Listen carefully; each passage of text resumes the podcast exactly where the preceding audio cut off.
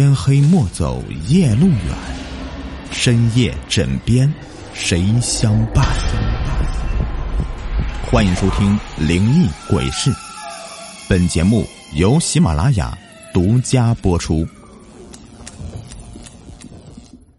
车棚里的鬼影，下集。那熟悉的笑声回荡在空气里。你不是要找我出来吗？我来喽！我连倒退几步的力气都没有，直接往后倒在了地上。当我头脑清醒过来时，我发现自己躺在自己的床上，窗外阳光明媚，鸟儿在树上唱歌。我揉了揉干涩的双眼。忽然想起昨晚的事儿，虽然沐浴在满室的阳光下，那还是让我浑身发冷。这一定不是梦，这个车棚一定是有问题的。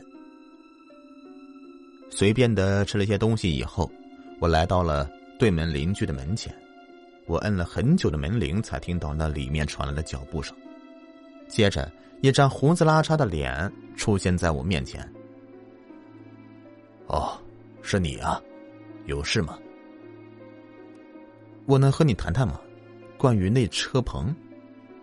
我直截了当，他的脸霎时变得很难看，但是还让我进了屋。我把昨晚的事原原本本的告诉了他，他听了，那只是不停的抽着烟。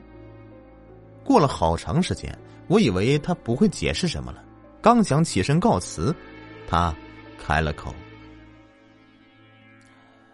好吧，我知道，我是永远逃不过了。他把烟头狠狠的按灭在烟灰缸里，又重新点了一支，深深的吸了一口，开始了他的述说。他原来是 Z 大的老师，爱上了他班里的一位女同学，同样的农村出身，同样的刻苦勤奋，让爱的火花很快在两人间燃烧起来。但是两人的相爱却没能得到男方家人的支持，他的母亲觉得儿子好不容易在城里立了足，应该娶个城里姑娘做媳妇这样呢，他就可以在家乡扬眉吐气。这一想到儿子带着城里的媳妇回老家，人们用羡慕哦不嫉妒的目光看着他，他的心里啊就像是灌了蜜似的甜，好像他的美梦已经成了真，他怎么能够容忍得了儿子？娶一个农村女人呢，坚决不行。母亲的虚荣像是一条巨大的沟壑，横在他们之间，而他呢，最终也抵抗不住母亲那声泪俱下的哄劝和歇斯底里的狂怒。从小死了父亲的他，天真的认为只有一切听从母亲才是守孝道，于是和那个女生就慢慢的淡了下来。终于有一天呢，那女生知道了事情的真相。哭到深夜，忍不住跑来理论，却在那间车棚啊被一个窃贼强奸以后，残忍的杀害了。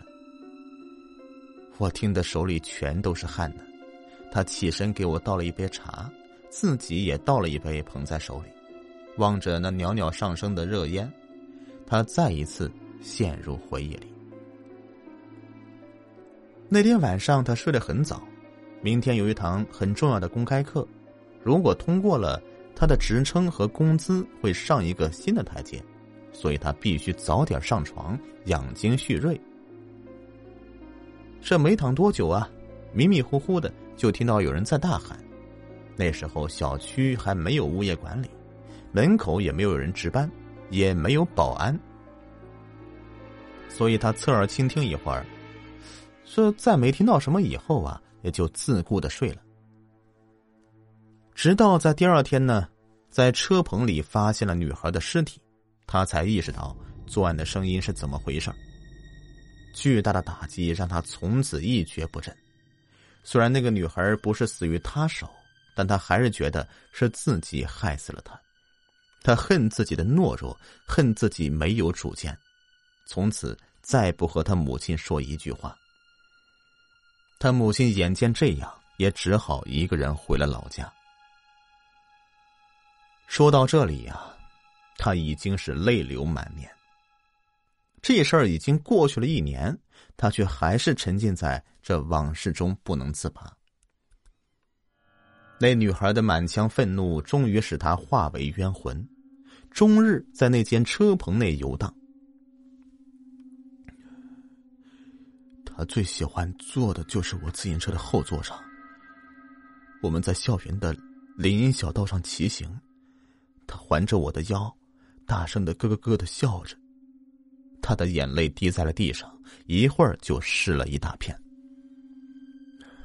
对不起啊，没想到他会跟着你，让你受惊了。我清醒过来，赶快说着没关系。他转身从抽屉里面拿出一张照片给我。照片里，他搂着一个女孩的腰，两个人靠在一块儿，靠在一块大石头上，甜蜜的笑着。女孩年轻的脸上写满了幸福。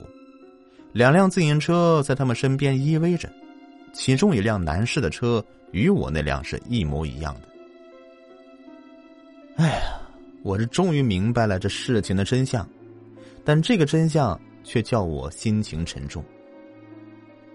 第二天晚上不用加班了，天刚擦黑我就回到了家，还没骑到车棚呢，老远就看到那里有火光闪动，我就战战兢兢的过去一看，我这才发现是那个男的蹲在地上烧着一串串纸钱和元宝，他沉浸在自己的回忆中，似乎没感觉到我的到来，只听他大声说：“小平啊，我对不起你，是我害了你呀。”你不该那么绝情啊，小平。一年多来，我天天都在梦到你呀，我知道你死的不甘心呐。小平，我知道你在听，你能原谅我吗？也许我不值得你原谅，但是你这样下去不投胎，是害了你自己呀。原谅我吧。他蹲在那里，涕泪交加。语无伦次，他终于肯面对现实了。我相信他的小平应该也是一个通情达理的女孩，一定会原谅他的。毕竟啊，他不是真正的凶手。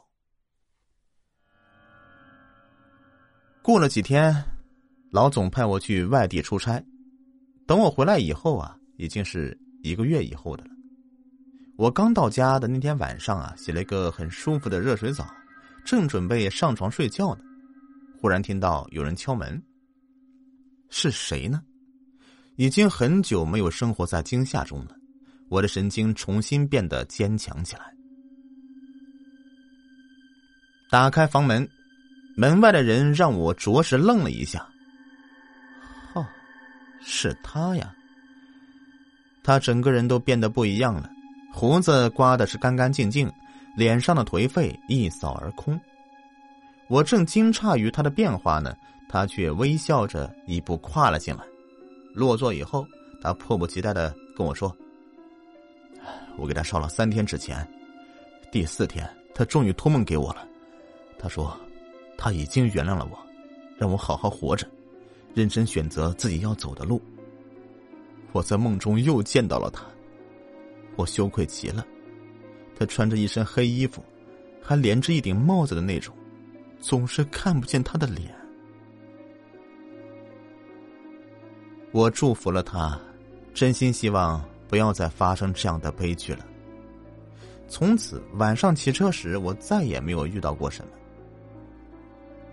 在社区大妈们不断的热心的奔走下，小区终于有了物业。大门口有保安的二十四小时巡逻，离大门不远处新开通了一路公交车。其中一站呢，正是我公司的所在地。从此，我告别了我的自行车，开始了另外一段全新的生活。